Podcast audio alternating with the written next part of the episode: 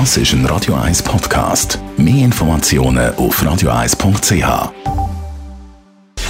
Gesundheit und Wissenschaft auf Radio 1. Unterstützt vom Kopfwehzentrum Irlande Zürich. www.kopfwww.ch Heute vor 25 Jahren, am 27. März 1998, hat Pfizer von der US-Gesundheitsbehörde die Genehmigung bekommen, Viagra zu verkaufen. 25 Jahre danach redet man immer noch von der Potenz und auch Wunderpillen.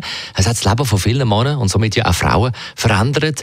Auch ist Impotenz und Sex im Alter nicht mehr tabu gewesen. Und das per Zufallsentdeckung. US-Korrespondent Sören Gies. Stimmt genau. Wie bei so vielen Medikamenten war der Viagra-Wirkstoff Sildenafil eigentlich für andere Zwecke gedacht. Es sollte eigentlich gegen zu hohen Blutdruck helfen. Bei einer Studie an Bergleuten 1993 in Großbritannien berichteten viele der Teilnehmer dann von einem unerwarteten Nebeneffekt. Sie hatten nicht nur öfter Erektionen, sondern die hielten auch länger an. Der Rest ist Geschichte.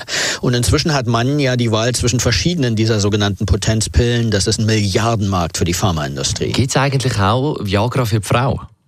Also Pfizer hatte tatsächlich versucht, Frauen mit Viagra zu behandeln, aber die US-Arzneimittelaufsicht FDA verweigerte die Zulassung dafür. Es gibt aber seit einigen Jahren ein ähnliches Medikament für Frauen, heißt Addy und war auch eine Zufallsentdeckung. Der Wirkstoff Flibanserin war ursprünglich zur Behandlung von Depressionen gedacht. In Testreihen hatte dann eine signifikante Anzahl der Teilnehmerinnen mehr Lust auf Sex.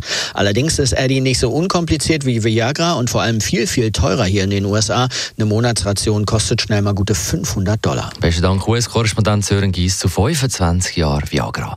Wie genau die blauen Pillen funktionieren, das erkläre ich Ihnen ausführlich nach zwei Songs auf Radio 1. Ich meine, so ausführlich, wie ich als äh, Musikchef das kann erklären